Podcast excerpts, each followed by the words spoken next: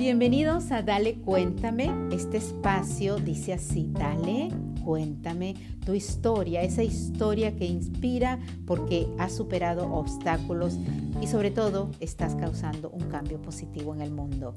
El segundo año, la segunda temporada de nuestro programa resalta, en inglés también con Go Ahead Tell Me, a personas de cualquier origen eh, que nos muestren sobre todo y nos inspiren con lo que hacen, sea con su arte, sea con su trabajo, con su activismo.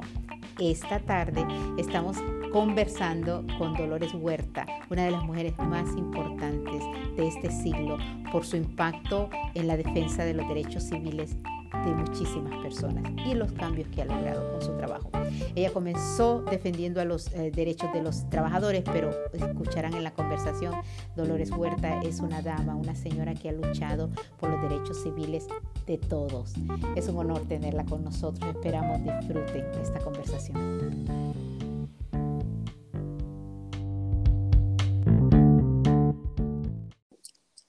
Hola, eh, bienvenida eh, señora Dolores Huerta. ¿Cómo está?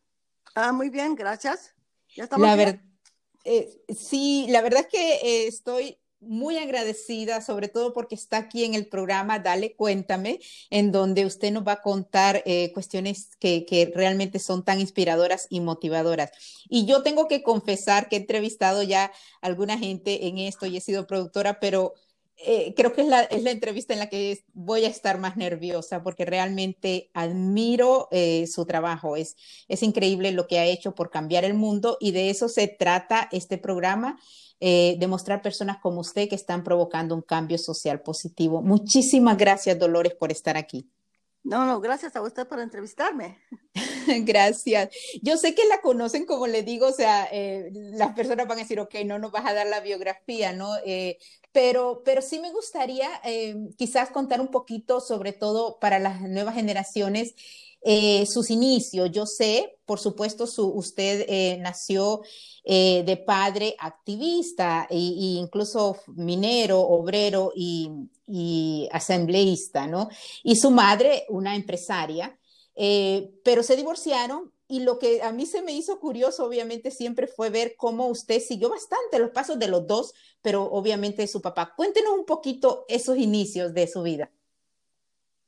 Bueno, sabiendo que mi papá era asambleísta, siempre fue, uh, podemos decir que para mí fue un honor muy grande porque sé que uh, él tuvo que trabajar muy duro para agarrar ese puesto y después cuando se fue al servicio militar durante, durante la guerra segunda, uh, cuando regresó, se inició al colegio y se graduó a la edad de 51 años. Oh, se graduó del colegio. Era su sueño siempre haber si, ha podido atender la universidad, ¿no? Ah, pero no me crié con mi papá, así es que casi uh, puedo, decir que mi padre fue una inspiración en, en, términos de que era muy trabajador. Ah, pero como yo me crié con mi madre, eh, más tiempo, bueno, casi toda mi vida la pasé con ella. Pasé muy poco tiempo con mi papá, nomás un verano, que fui a Nuevo México y pasé un verano ahí con él. pero pero mi papá era muy machista y ah, también como era muy buen parecido, atraía mucho a las mujeres y se casó, se me hace que como, se casó como cinco veces, yo creo.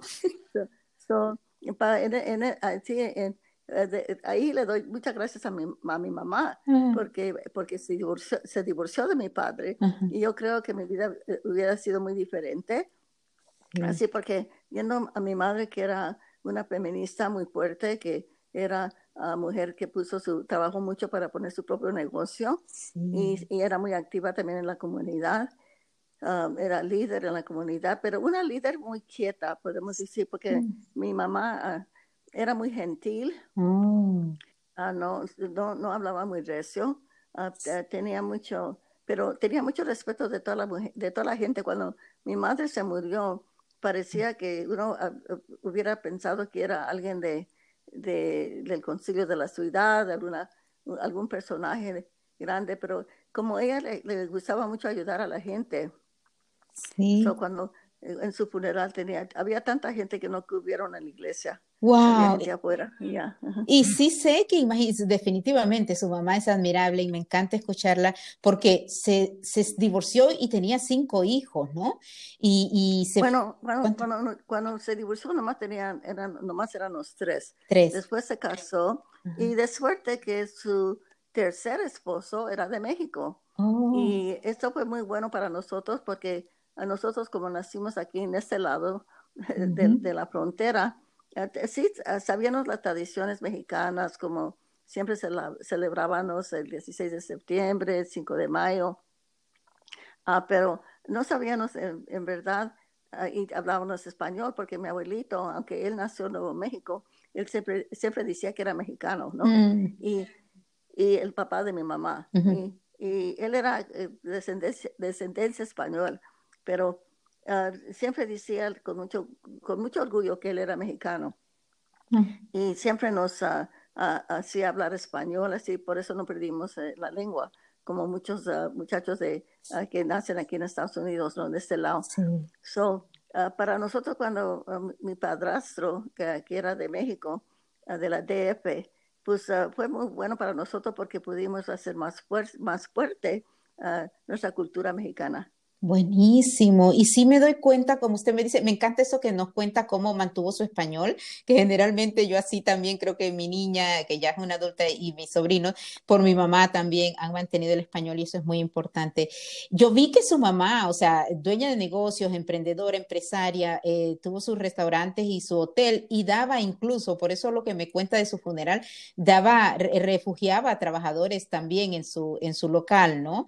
Así que yo me imagino que inspiración ¿Qué es lo que diría usted que más le dejó su mamá? Y me puede decir varias cosas como inspiración. Bueno, ah, mi mamá era muy devota de San Francisco uh, Javier, que también ah, seguía los pasos de San, Francisco, San Francisco Xavier, ¿no? ya sí, sí. Y, y, siempre nos decía que teníamos que ayudar a la gente que cuando tú miras a una persona que tiene necesidad, no hay que esperar que esa persona le pide a uno ayuda. Si uno puede ver que esa persona necesita algún amparo, hay que darles la mano, ¿no? Y no esperar gratificación, no recompensa ah, por esa ayuda. Porque cuando uno hace algo por ventaja, le quitas, la, como ella decía, la gracia de Dios en ese acto mm. que hiciste, ¿no? Eso también siempre me decía, nunca tienes que, que ah, pretender que eres otra persona. Tú tienes tu identificación, no importa dónde andas o con quién andas, siempre tú siempre ah, puedes ah, tener orgullo en quién eres, ¿no? Y eso me ayudó mucho porque en mis pasos he trabajado con campesinos, he estado junto con presidentes, con, personas muy famosas y siempre esas palabras de mi madre me han servido cuando uno se siente a veces incómodo, ah, cuando está con personas así eh, de, famosas, se puede decir, pero ella me decía, nomás, no, no te apures de eso. Y también siempre me decía, cuando tienes que decir algo, dilo. No te, no te detengas, no, no, no te detengas. Ah, y está bien porque a veces uno hace un equívoco, pero no importa. Mm. Si tú tienes alguna idea, tiene, hay, que, hay que proponerla, no te detengas. Definitivamente, me encantan. Voy a, voy a repetir, el ayudar a los demás, qué legado más bello. El ser tú mismo, independientemente de con quién estés, eso me encanta, porque para mí eso, pues obviamente nos ayuda, ¿no? El no diferenciar, estar con presidentes, como dice, con actores y demás, ¿no? Y speak up, ¿no? Hablar, hablar cuando lo, no, cada uno de nosotros tenemos una voz. Nuestra voz es única y todos y cada uno podemos decir algo. Tanto es así que obviamente usted ha tenido sus films, sus películas, museo, o sea, yo de nuevo estoy muy emocionada por esta entrevista. Eh, tuvo el documental Dolores Huerta, Benjamin Brad, vi que, que ha sido el productor y, ha tenido, obviamente, en la película de, de César Chávez. ¿Cómo se ha sentido estando ahí en ese mundo del entretenimiento cuando han venido a hacer algo sobre su vida? Bueno, yo me sentí incómoda en realidad Ah, pero como el, productor de la película fue Carlos Santana. Y cuando Carlos Santana me habló y me dijo quiero hacer una película de, un documental de tu vida, pues, ¿quién le va a decir no a Carlos Santana, no? y luego el, el, director de la película era el hermano de Benjamin Brad, Peter Brad. Y, Peter Brad ha sido amigo mío desde, oh, desde el movimiento, hace 20 años que lo conozco. Oh. Y así que esa combinación de Carlos Santana y, y, Benjamin Brad, de Peter Brad no podía decirles no. Así es que acepté su invitación para hacer el documental. Y el documental es muy bonito. Ojalá que algún día lo podemos traducir al español. Ahorita se lo puede agarrar con, con los títulos abajo, ¿no? Pero no es igual como escucharlo. Pero, eh, y se puede conseguir en YouTube o también en, uh, en uh, Public Broadcasting, PBS. PBS, ajá. Ya, PBS se puede conseguir la película. Se llama nomás simplemente Dolores. Dolores, Dolores, es, es, increíble y sí lo vi, sí lo vi que salió en PBS y que ahora se puede ver, pero es como usted dice, aunque esté con subtítulos y eso, eso es, es, mm, es buenísimo que lo puedan escuchar. Me encanta de verdad escucharle su español, eh, de verdad, y, saber cómo, cómo es que lo ha tenido. Eh, yo me mudé hace 12 años a California y sí, sí, sí vi eso, ¿no? La necesidad de, que mantengamos nuestro idioma. Dolores, de las cuestiones que usted vivió, yo vi que usted se graduó, va a estudiar, su mamá, o sea, trabajan, tiene estas inspiraciones y usted comienza siendo maestra, se gradúa del college y va a ser maestra, pero la razón que usted explica por la cual eh, dice, no, yo no quiero estar con los niños hambrientos, voy a ir a ayudar a los papás. Cuénteme un poquito de eso, cómo cambia de ser maestra a ser activista.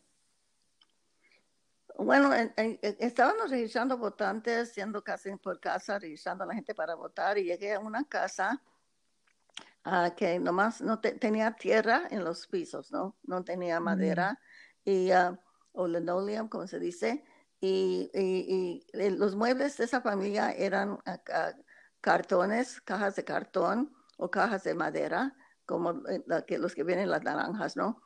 Y me sentí muy mal, porque yo, esta familia, pues me hice amistad con ellos y trabajaban muy duro ah, y, ah, tenían que vivir así tan pobre y también pues, siendo maestra mirando, a veces tenía que hablar con los, ah, los que estaban encargados de la escuela para rogarles, rogarles que me dieran un, un, cupón para que los niños pudieran comprar zapatos o para que pudieran lonches gratis y, el, el, principal de esta escuela, eh, me, él, él, averiguaba conmigo, me decía, no, no, no, dice, estas, estos niños es que sus padres uh, son alcohólicos, nomás toman todo el dinero que ganan en licor. Y, y, y, le dije, pues yo conozco muchas de estas familias y no es así como usted dice. Y estos niños que en ese tiempo, cuando hice mi decisión de dejar el trabajo de maestra, no eran nomás uh, niños de campesinos latinos, eran niños ah, de campesinos ah, anglos, ¿no? Como mm. decían los Okies.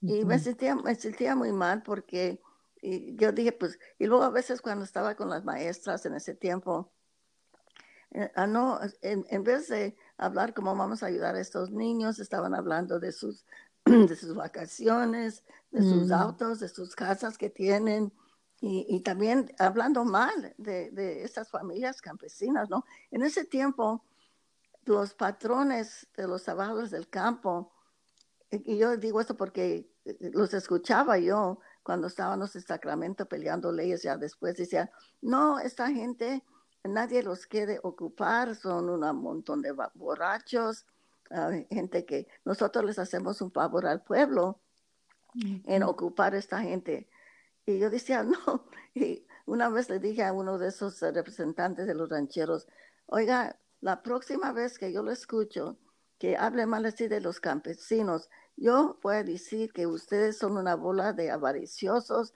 gente corrupta, que tienen a los trabajadores como esclavos, ¿no? Y le di una regañada y ya después no digo, pero eso en ese tiempo, en los 50, es que muchos de la, de la gente anglosajona es lo que pensaban de los trabajadores del campo, que nomás eran un montón de criminales, etcétera. So, ah, cambiamos, este, cambiamos eso porque ahora ya los campesinos se me hace que la mayor parte de la gente ya los mira con, con respeto. Ah, miramos que ahora en California se acaba de anunciar, todavía no se aprueba, pero que van a tener un día del campesino dedicada un día para reconocer y respetar a los trabajadores del campo, ¿no? Y yo estoy segura que el gobernador Newsom va a firmar esa ley. Y ah, el presidente Biden, uh, el presidente Biden ahora en la acta que se acaba de pasar, donde les van a dar eh, eh, dinero, así ayuda para muchas familias, los campesinos van a estar incluidos y también mucha de la gente que no tiene documentos, porque eh, van a considerar que ellos, como han, han, tenido que seguir trabajando en esta pandemia, se están reconociendo como trabajadores esenciales. Definitivamente. Y, ah, y, por eso voy a regresar un poquito aquí de nuevo, su lucha, su ejemplo y todo lo que han hecho con grupos de personas, el trabajo en equipo. Eh, pero voy a regresar a que es, es, a mí también tengo que decir, me insulta un poquito cuando todavía en el 2020, 2021 eh, menosprecian o dicen, eh, no solamente de los trabajadores campesinos, pero de, los latinos o de personas, no, ellos solo vienen a recibir ayuda, ellos solo eh, son borrachos, así como usted dice, ellos le quitan el trabajo a otras comunidades. Y creo definitivamente que se enfatizó en estos últimos cuatro o cinco años, no media década con la administración anterior, de todo lo que usted ha vivido eh, desde que comenzó dejando de ser maestra y convirtiéndose en activista y líder sindical, usted fundó cuestiones que son organizaciones que, que han hecho cambios enormes. Pero, por favor, siempre me sentí curiosa. Para mí ha sido un shock. Yo solo tengo, digo solo, tengo 30 años de haber venido, pero para mí fue un shock la elección del 2016 y luego todo lo que pasó y todo lo que surgió. ¿Usted lo ve así o quizás como usted siempre trabajó dentro de ahí y luchando por la discriminación, el racismo y los derechos de igualdad? Eh, ¿Fue sorpresa para usted o, no? De que la elección de, Trump. La, administración de Donald Trump. Oh, ah, bueno, usted como dice, ya tiene aquí tiempo en este país el racismo que tenemos aquí en Estados Unidos está, a veces yo digo que está en la agua que la gente toma, ¿no? Ah, porque es el racismo que se, puede decir que está integrado en todos los sistemas que tenemos aquí en Estados Unidos. Yo de joven sufrí discriminación, así como muchas de eh, nosotros personas de color. Eh, y, y, y, lo, pero lo bonito de lo que está pasando ahora es que ahora es visible Ahora las mm. personas se tienen que, ah, que, mostrar si son racistas o no son racistas, ¿no? Ah, podemos decir, como dicen en inglés, uh, come to Jesus, ¿no? tengan esa práctica con Jesús, eh, Jesucristo, ¿no? Que ahora las personas se tienen que declarar con acciones, con sus palabras, si son racistas o no. Y por eso cuando Donald Trump ah, agarró la presidencia y también es que la gente no está informada. A mucha gente no, como sabe usted, no, no, no, no votan. Tenemos millones de nosotros latinos que, que no votamos, que no nos hacemos ciudadanos. Hay gente que viene aquí a este país para mejorar su vida, para tener mejor vida para sus hijos, pero no se hacen ciudadanos. Y, después muchos de ellos que después que se hacen ciudadanos no votan.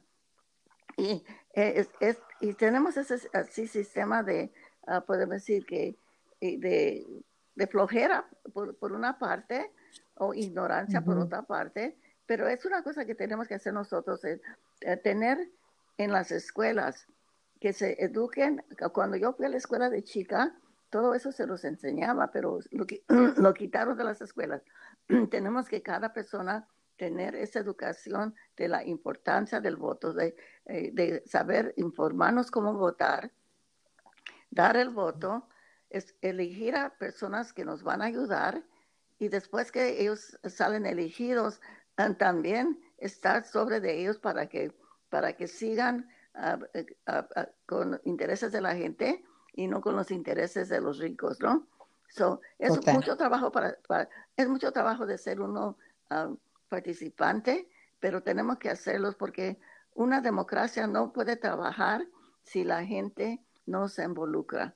eso ya lo sabemos. Yo digo que es como tener un, un juego de, de, fútbol y uno de los equipos se presenta, el otro no se presenta, el equipo que se presenta va a ganar, ¿no? Y es una cosa tan sencilla. Así es mi fundación, la Fundación Dolores Huerta, es lo que nosotros hacemos. Nosotros vamos puerta por puerta, familia por familia, haciendo juntas con ellos en sus casas para que se informen y para que se eduquen cómo participar en esta democracia que tenemos aquí en Estados Unidos. Y nuestras personas, ya que los organizamos y, y a veces ellos no tienen mucha escuela, pero hacen cosas maravillosas en, sus en sus vecindades, vecindades ponen parques, ah, ponen albercas, ah, ponen un, un comité que tenemos, ellos hicieron peticiones, agarraron, pasaron para que se pudiera financiar y tienen un gimnasio nuevo para su escuela que no tenía, su escuela no tenía gimnasio y ellos hicieron mm. todo el trabajo para formar un gimnasio ahí. pero la gente tiene mucho poder, pero nosotros les enseñamos, mire, ese es el poder que tienen ustedes, nomás tenemos que hacer el trabajo. Definitivamente, y usted ha hecho un trabajo increíble. Usted ha, estado sometida, si digo, a la violencia por décadas, porque me pareció increíble eh, ver su arresto hace dos años, recientemente. Eh, para mí verla arrestada con esposas, eh, por usted seguir luchando, o sea, usted tiene, de verdad, ha luchado, es reconocida, y usted fue a luchar, y recuerdo que en esa vez era por, por las personas que cuidaban, ¿no? A, los discapacitados o, a las personas mayores, y fue arrestada. Eh, de nuevo, hay personas que lo pueden hacer de diferente manera, pero usted de nuevo se ha sometido a, a eso. Eh, cuénteme un poquito de todo lo vivido, porque han sido años definitivamente, ¿no? Estando ahí en las calles como activista e yendo a la cárcel, yendo a la cárcel por esto? Bueno, eh, estoy bendecida en realidad. Tuve la buena suerte de, ah, conocer al Señor que nos uh, enseñó cómo organizar a la gente, un anglosajón que se llamaba ah, Fred Ross, Federico Ross, y él enseñó a, mí, a César y a muchos otros agentes organizadores, ¿no? Cómo organizar. Y es, es una eh, eh, bueno, es una cosa muy bonita porque ya que la gente sabe cómo se puede juntar, cómo hacer los cambios, bueno, eh, lo queremos seguir haciendo porque sabemos que hay muchas, ah, muchos lugares, ah, muchos pueblos que la gente tiene mucha necesidad y tenemos que decirles, no tienen que esperar que alguien venga a ayudarles, ustedes mismos tienen el, el poder para hacer los cambios que tienen que hacer ahí en sus comunidades y es lo bonito. Y a veces, si se trata de que tenemos que ir a la cárcel, pues hay que hacerlo. Un sacerdote que yo conocía, muy activista, decía, todos los, políticos deben de ir a la cárcel, aunque sea una vez. Mm, Porque ahí, ahí miramos la gente pobre, muchas de las personas que están en la cárcel simplemente porque, yo me acuerdo una vez que fui a la cárcel que una señora eh, estaba ahí porque había robado eh, una pieza de pan, ¿no? Uh, se mira ahí la gente necesitada. Y nosotros aquí vivimos en el, en el país más rico del mundo. No hay ninguna razón por qué debe de haber pobreza aquí en Estados Unidos, porque no hay ninguna razón porque no debemos de tener escuela de colegio, universidad gratis para todo el mundo y tener uh, así un programa de salud para toda la gente gratis también. No, y tenemos que luchar para eso porque sí se pueden cambiar las cosas. Yo sé que a veces se tienen que hacer poco a poco, pero sí se pueden cambiar.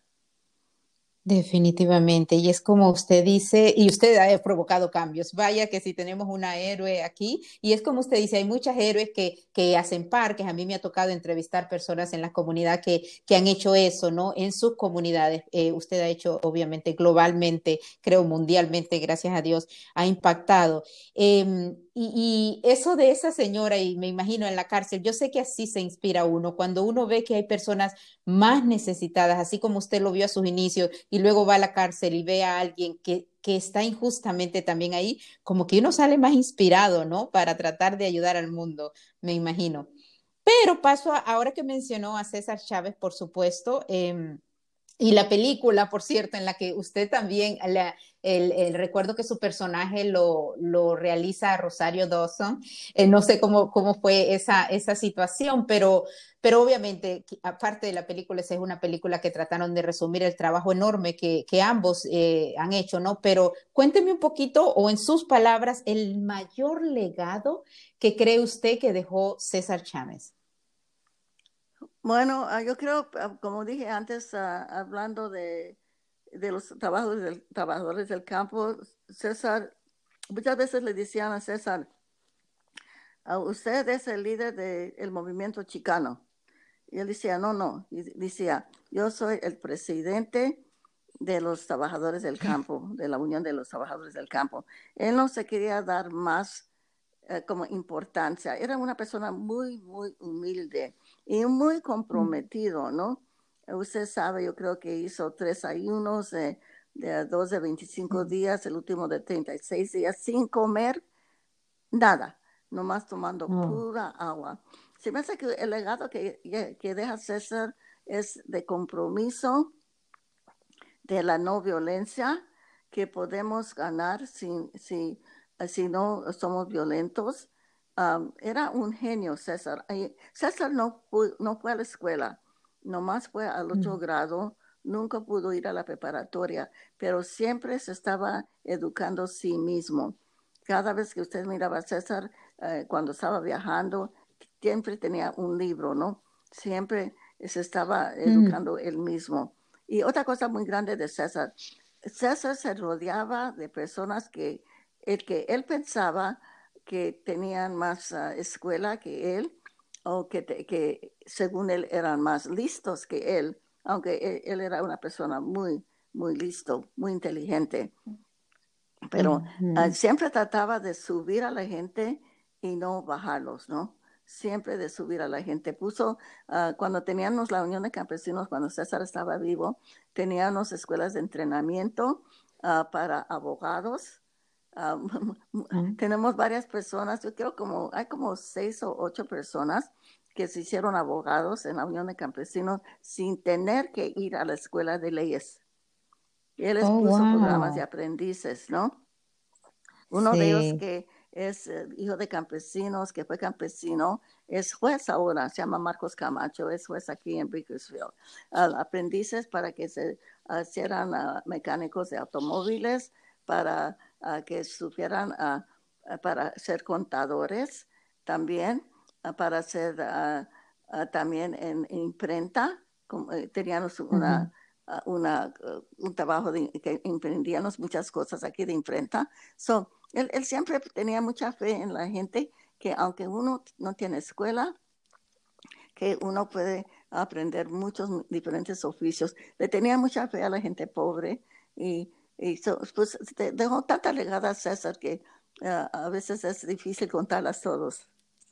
Sí, pero me encantan los que mencionó. Definitivamente para mí la no violencia es una de las cuestiones más, más importantes, ¿no? Porque sí se puede lograr y de hecho así es que se debe de lograr todos estos cambios incluso con, con, las protestas y demás. Usted ha visto los cambios con las nuevas generaciones, obviamente, y usted, eh, en donde, por supuesto, el año pasado, con lo que sucedió con el movimiento em, Black um, Movement eh, y todo esto, y cómo las nuevas generaciones, porque es como que es como un cansancio, ¿no? Después de tener líderes como usted trabajando por años y logrando eh, derechos, pero luego que esos derechos como que los sentimos que se nos quitaron, pero los jóvenes, tanto millennial como la generación Z, muy molestos, ¿no? Y muy molestos de, querer esos cambios. ¿Qué consejo le daría usted a estas nuevas generaciones? Bueno, yo de mi parte, yo estoy muy impresionada ah, con las nuevas generaciones porque ah, miramos que ah, eh, por todos lados, por todo, por todo el país de Estados Unidos y también podemos mirar en otros eh, países también, que los jóvenes están al frente de todas las luchas. ¿no? Lo hemos visto aquí con las protestas y las marchas de Black Lives Matter, de las marchas de las mujeres, las marchas en contra de, la, de, de, las armas, ah, como esa muchacha Emma González de Florida, que es una de las líderes de eso. So, uh, se me hace que esto, esto la muchacha Greta, la de Germany, uh, miramos que los jóvenes en realidad ah, ellos van a, hacer los cambios que necesitamos ahorita para, no solamente para salvar el mundo, o, podemos decir, a mejorar el mundo, pero también para salvar el mundo cuando nosotros hablamos de, de, la cambio de clima, ¿no? Que también es una cosa muy peligrosa que estamos viviendo. Soy yo, en realidad, tengo mucha, mucha fe a los jóvenes.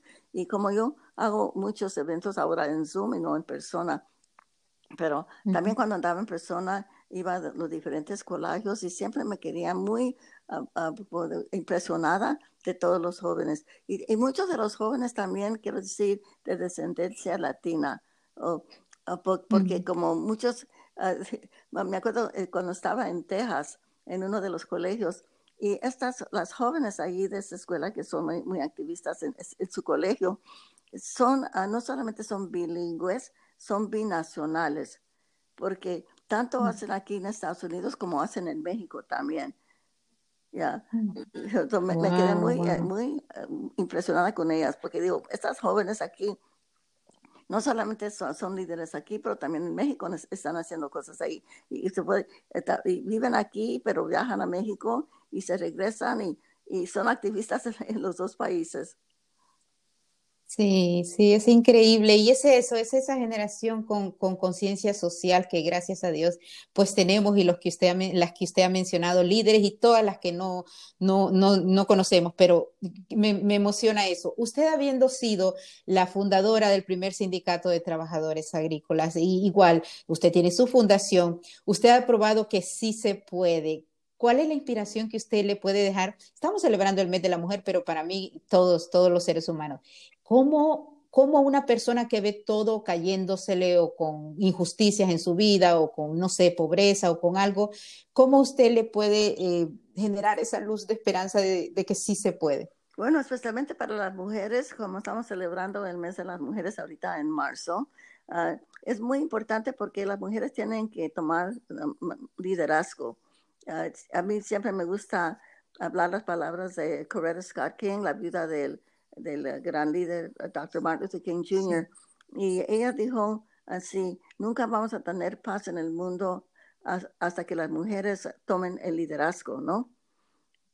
Y eso yo, creo mucho en ella, lo que ella dijo, porque siempre las mujeres ah, somos, ah, tenemos más compasión, pensamos más en compartir, siempre nos apura la vida de nuestros hijos y la gente joven. So, ah, es muy importante que, que las mujeres ah, tomen el liderazgo que tenemos, que necesitamos ah, ahorita en, este mundo.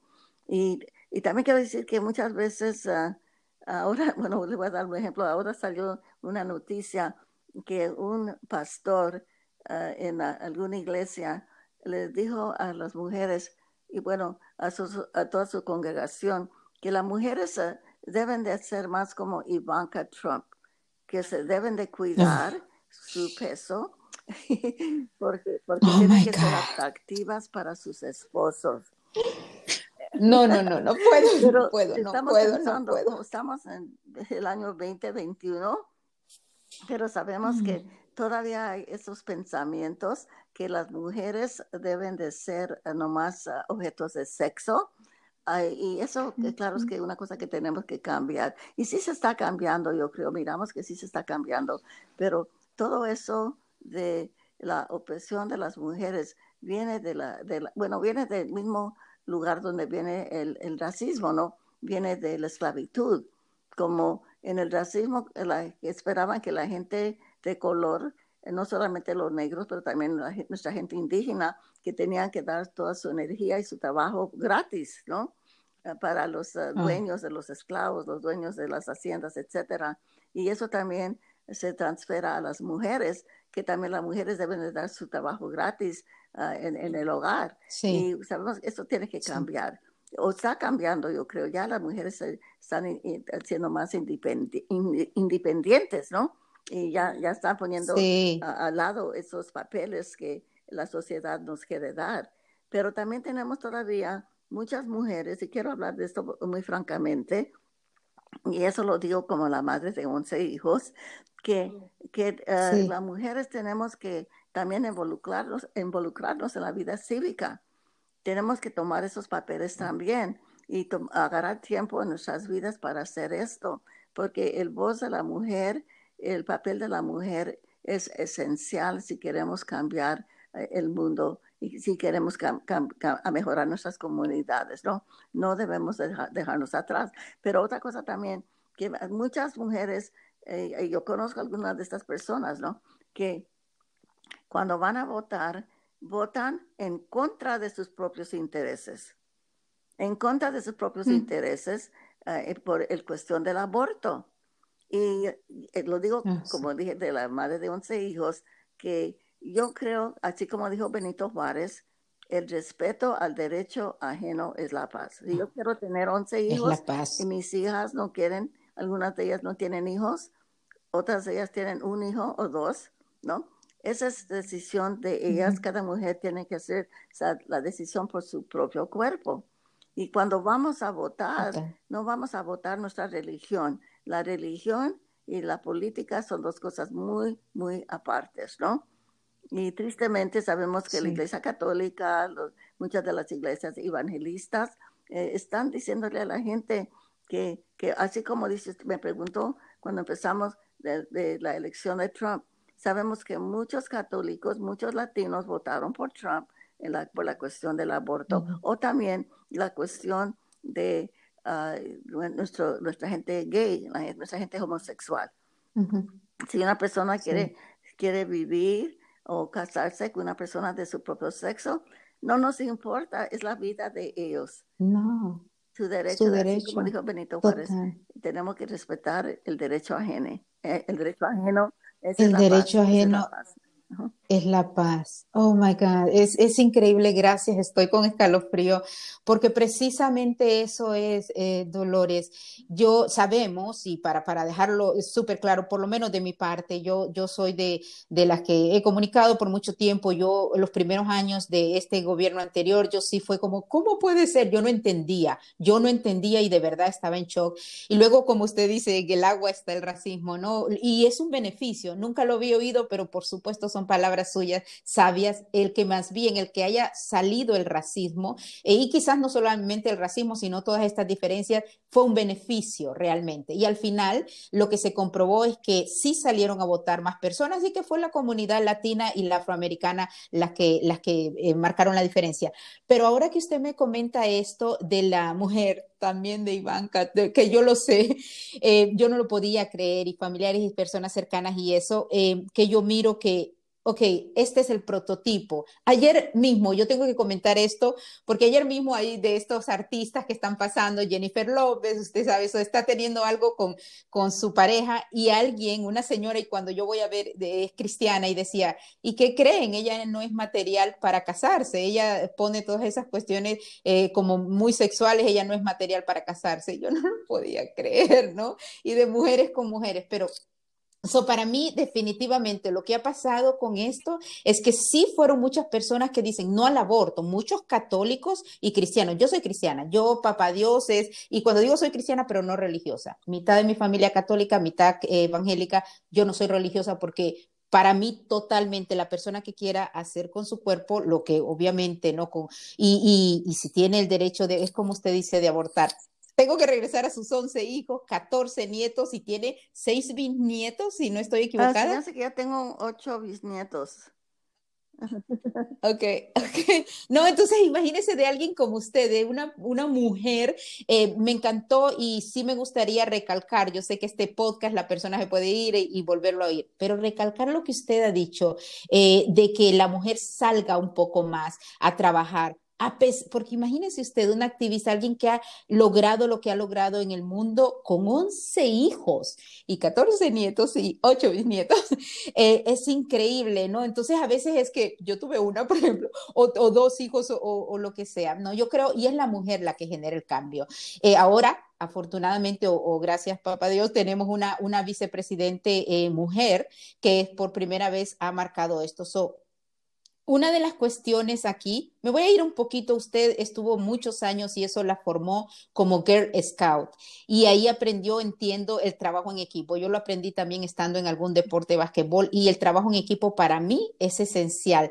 Pero dígame usted eh, si eso, em, porque para mí la pregunta más bien va en que a veces cuando la mujer no le ayuda a la otra mujer, sino, y no entiende que el trabajo en equipo, que unidos somos más fuertes. Mi, mi sueño, mi meta es la unión, independientemente de que pensemos diferente. ¿Cómo, me, cómo podría dar un consejo usted sobre eso? Bueno, uh, sabemos que siempre hay personas que nos eh, quieren dividir. Cuando estábamos hablando ahorita de la cuestión del aborto, de, de la gente homosexual y todo eso, es lo que han usado los republicanos para dividir a la gente y el racismo, ¿no? Y uh, cuando miramos también nuestras mujeres, siempre a veces se dividen por cuestiones de los hombres, ¿no? Entre, especialmente entre las jóvenes. Uh, so, uh, siempre tenemos que eh, siempre, siempre pensar en, en cómo nos podemos ayudar unas a los otros.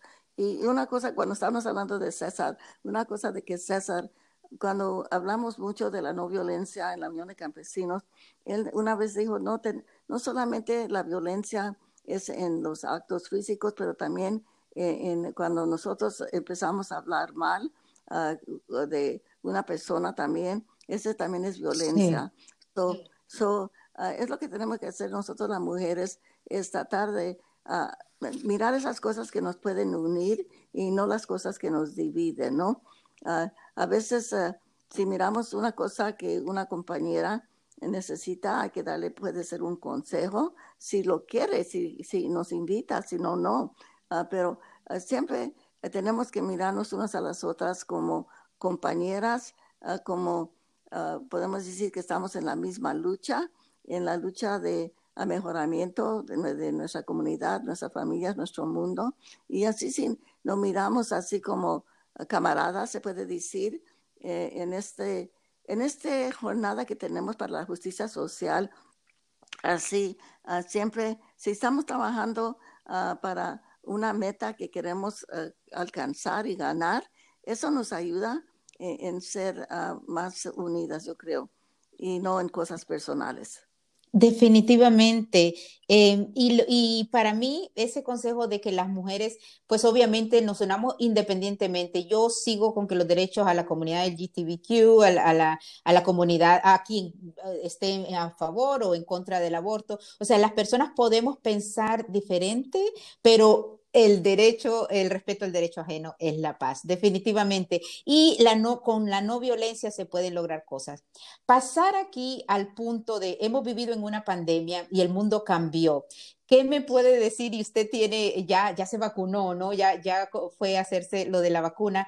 Cuéntenos un poquito cómo vio ese cambio en este último año durante la pandemia.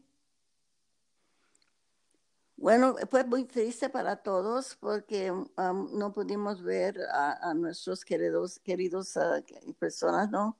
Uh, por un año. Yo tengo una hermana, mis, dos hermanas, que mis hermanos ya murieron, pero mis hermanas viven, uh, pero viven en el norte de California. Yo vivo en aquí en Bakersfield, en el Valle Central, y ya tengo más del año que no las he visto a mis hermanas. so, eh, fueron, eh, fueron sacrificios que teníamos que hacer para que pudiéramos uh, seguir viviendo, se podemos decir, para que no nos enfermáramos y no nos muriéramos. Y, pero yo se me hace que en todo este año que han salido tantas cosas, con, con ahora que Trump ya no es presidente y pueden sacar más uh, de los uh, daños y los errores que él hizo, um, también se me hace que nos ha servido para reflejar más en nuestras vidas y y todo lo que estamos viviendo.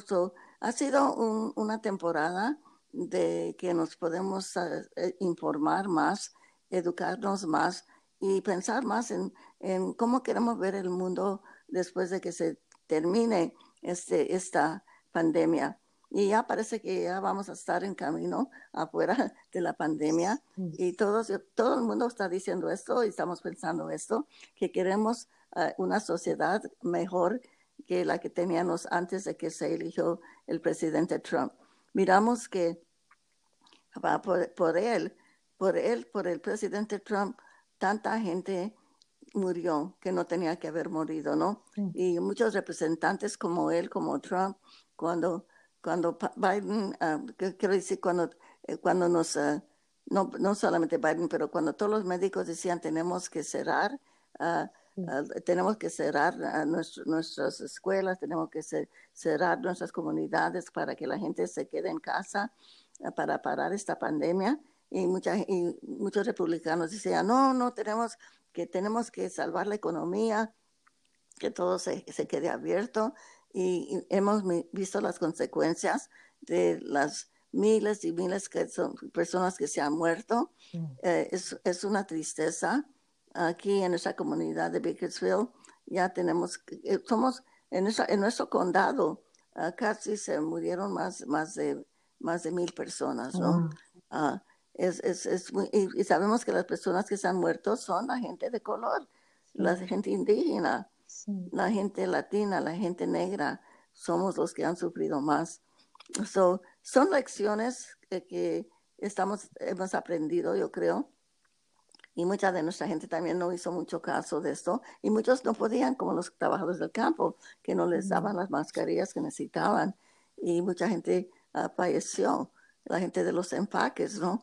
So, hemos pasado un, un, periodo muy oscuro y, muy triste, pero ojalá que como todo, uh, y como dice el dicho que uh, no hay nada mal, que algo bien nos sale y ojalá que después de esta pandemia vamos a salir más fuertes. Y en, Estados Unidos, cada vez que ha, visto, ha habido una crisis grande, siempre saliendo de esas crisis, la sociedad se ha mejorado, ¿no? Mm. De la depresión de los 30, de la guerra segunda mundial, ah, de la última recesión, vamos aprendiendo y se están también uh, podemos decir, muchas cosas que estaban oscuras antes, ahora se están revelando, ¿no?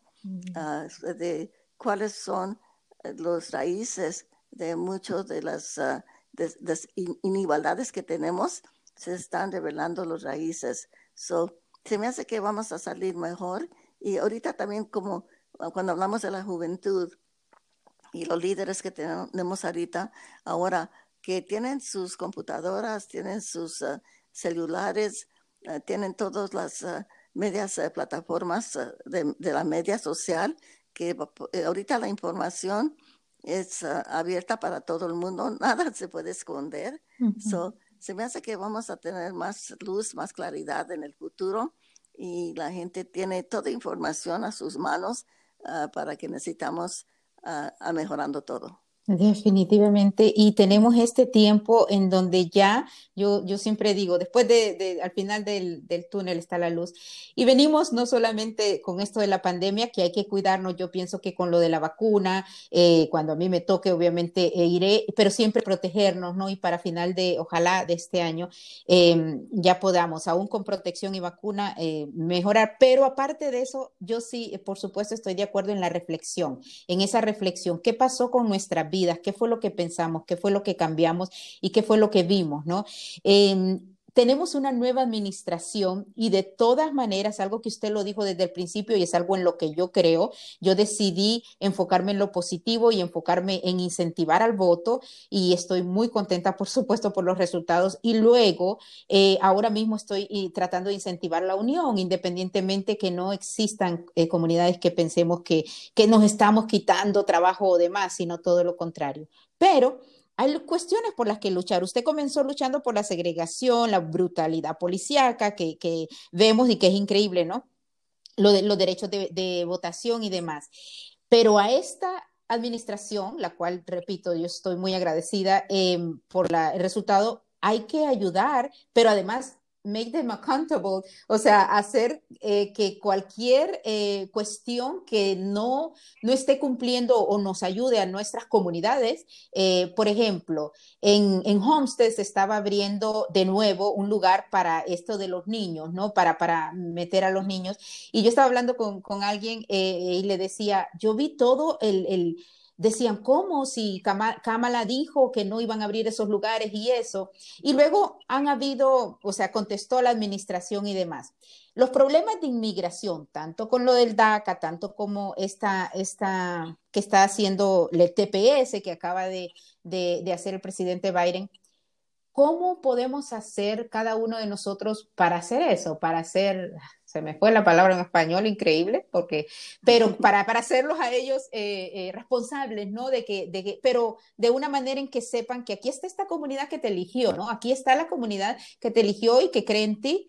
Eh, ¿Cuáles consejos daría para eso?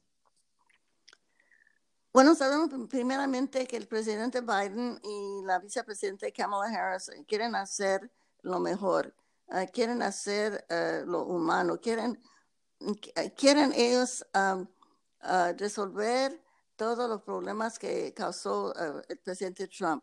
Ahora, para los niños en la frontera, yo he visto ahí en, en, la, ahí en el otro lado de Texas que tenían unas como unos hogares donde tenían a los niños estos que no tenían, que no están acompañados por sus padres. Ah, tenían ahí unos lugares muy bonitos, ah, era como una escuela, se puede decir. Tenían eh, sus propios camas, tenían su ah, lugar donde podían hacer, jugar juegos de televisión y tenían escuela. Mm. Se me hace que es el modelo que se puede poner. sabemos que ahorita ellos tienen un problema muy grande porque son tantos los, los, los jóvenes uh, que están aquí, que no, no, están acompañados. Se puede decir, como se dice la en, palabra en inglés, scrambling, ¿no? Mm -hmm. no sé cómo se puede decir Están todos llenos ahí, sí. Ya, tratando de ver cómo van a resolver ese problema. Es un problema que se les cayó, pues podemos decir, ellos no inventaron el problema, pero mm. ellos lo tienen que resolver. So, se me hace que tenemos que tener poquita paciencia para que uh, pueden resolver todo eso, porque no lo pueden hacer de un día a otro. Lo que ha... Uh, la, primeramente cuando por orden ejecutiva que Biden eh, primeramente ordenó para la gente de los DACA, los, eh, los, a las personas de DACA, que se podían quedar aquí, que no tenían que apurarse, uh, que los iban a deportar. Uh, también para las personas que tenían la estancia, estancia temporal aquí en Estados Unidos, también que ellos no tenían que temer que los iban a deportar, porque Trump ya estaba listo para deportar a todos, uh -huh, ¿no? -huh. La reforma de migración va a ser más trabajosa. Uh, otra parte de la reforma de migración que a todos los trabajadores del campo se, se les va a dar su tarjeta verde, you know, su green sí, card, que se pueden sí. quedar aquí. Eso también es una ayuda muy grande, eso va a ayudar a muchas familias. Para la reforma de migración, ahí tenemos que hacer el trabajo nosotros, porque el Senado está muy, como sabemos, está dividido casi igualmente entre republicanos y demócratas y para ganar aquellos senadores en el Senado de Estados Unidos que voten por la reforma de migración, vamos a tener que hacer mucho, mucho trabajo. Y sabemos que aquí en California estamos bien, tenemos dos senadores, eh, el senador Padilla, la señora Diane Feinstein, que nos van a ayudar. La señora Diane Feinstein, ella es la autora de, de, esa ley que acabo de decir, de los trabajadores del campo se les den su tarjeta verde de una vez. Pero para los otros estados como Texas, Arizona, ahí es donde vamos a eh, tener que trabajar muy duro, eh, especialmente en los otros estados y también como Nebraska, Utah, todos esos lugares ahí para ganar la reforma de migración que se dé el voto en el Senado. So, uh, este trabajo uh, nos queda a nosotros porque el presidente solamente puede firmar una ley ya que se pasa a las dos cámaras del Congreso y, es lo que el trabajo que, tenemos que hacer es ponerle presión a los senadores que den su voto a favor de la reforma de migración. Es, es, sobre todo eso, que ya sepamos que no nos tenemos que esperar a ver qué pasa, a ver cuál fue el resultado de la elección, sino que estar encima de nuestros representantes. Y como usted dice, nosotros podemos estar bien aquí, pero, eh, pero sí estar encima de ellos. Y y ya por último, porque yo quisiera seguir no sé cuántas horas, pero no le quiero. Pero ya por último, sí, es eh, la entrevista más larga, pero es, es, es, válida. Usted la persona, yo siempre he visto esto, yo quiero llegar a, a young as long as possible y usted es una persona muy joven, el próximo mes cumple 91 años, así que igual eh, muy orgullosa de todo lo que ha logrado hacer eh, con, con su genialidad. ¿Cuál sería el consejo que le dejaría a cualquier persona, niño, niña, eh, hombre, mujer, eh, adulto, de cualquier partido político o lo que sea, a un ser humano, algo que se ponga a pensar y que piense, realmente vale la pena eh, ser feliz y seguir con mi ideal quizás. Algo para que una persona se sintiese feliz haciendo quizás lo que, lo que quiera hacer, ¿no? Bueno, ah, para los jóvenes tenemos que, siempre les digo que deben de seguir a lo que ellos quieren, cuál es su pasión de ellos, deben de seguir estudiar ah, para que puedan también ah, tomar parte de, participar en este gran país. A todo el mundo les digo que por favor, como hemos platicado, que se involucren, que vayan a, a, que den su voz para, en todo lo que está pasando a los padres de familia también que sepan lo que está pasando en las escuelas con sus hijos. Es eh, mucho del trabajo que hacemos nosotros en la fundación de, organizar a los padres y a los estudiantes para que vayan a, las juntas de los distritos escolares. Estamos peleando en contra de la discriminación en, que, existe en contra de nuestros estudiantes latinos y, estudiantes de color y de bajos ingresos, ¿no? Ah, que se involucren, ah, que vayan a las juntas y, y, que, se informen de lo que está pasando en la política ahorita, como hemos platicado. Toda, toda la información está a nuestras manos, eh, no solamente con el radio, televisión, pero también eh, con eh, nuestras plataformas de las medias sociales. So, tenemos muchos, muchos lugares donde podemos informarnos y no hay ninguna razón por qué no nos quedemos afuera de lo que está pasando y también que se hagan ciudadanos, si se pueden hacer, y, y también que, que, se registran para votar y que voten, porque es muy importante uh, que nosotros los latinos uh, podemos exigir, exigir la fuerza que tenemos como pueblo y no nos estemos callados. Ahora es cuando nosotros nos tenemos que, que activar. Le pido a todo el mundo que se active. Mis hijos desde que estaban chiquitos, de cinco o seis años, yo los llevaba a las marchas, a las protestas, a, a, las líneas de piquete. Ah, so, mis hijos se criaron, yo no, nunca tuve que pedirles a mis hijos ah, o, decirles a que se involucraran porque así se criaron. Eh, para ellos es, un modo de vida muy natural y es lo que queremos que todos nosotros nos hagan los activistas para, para mostrar la fuerza que, que tenemos y hacer los cambios que queremos. Definitivamente. queremos, queremos llegar al, al, punto en este país donde tengamos escuela gratis, colegio gratis para todo el mundo, que tengamos también uh, uh, programas de salud gratis también para todo el mundo, ¿no?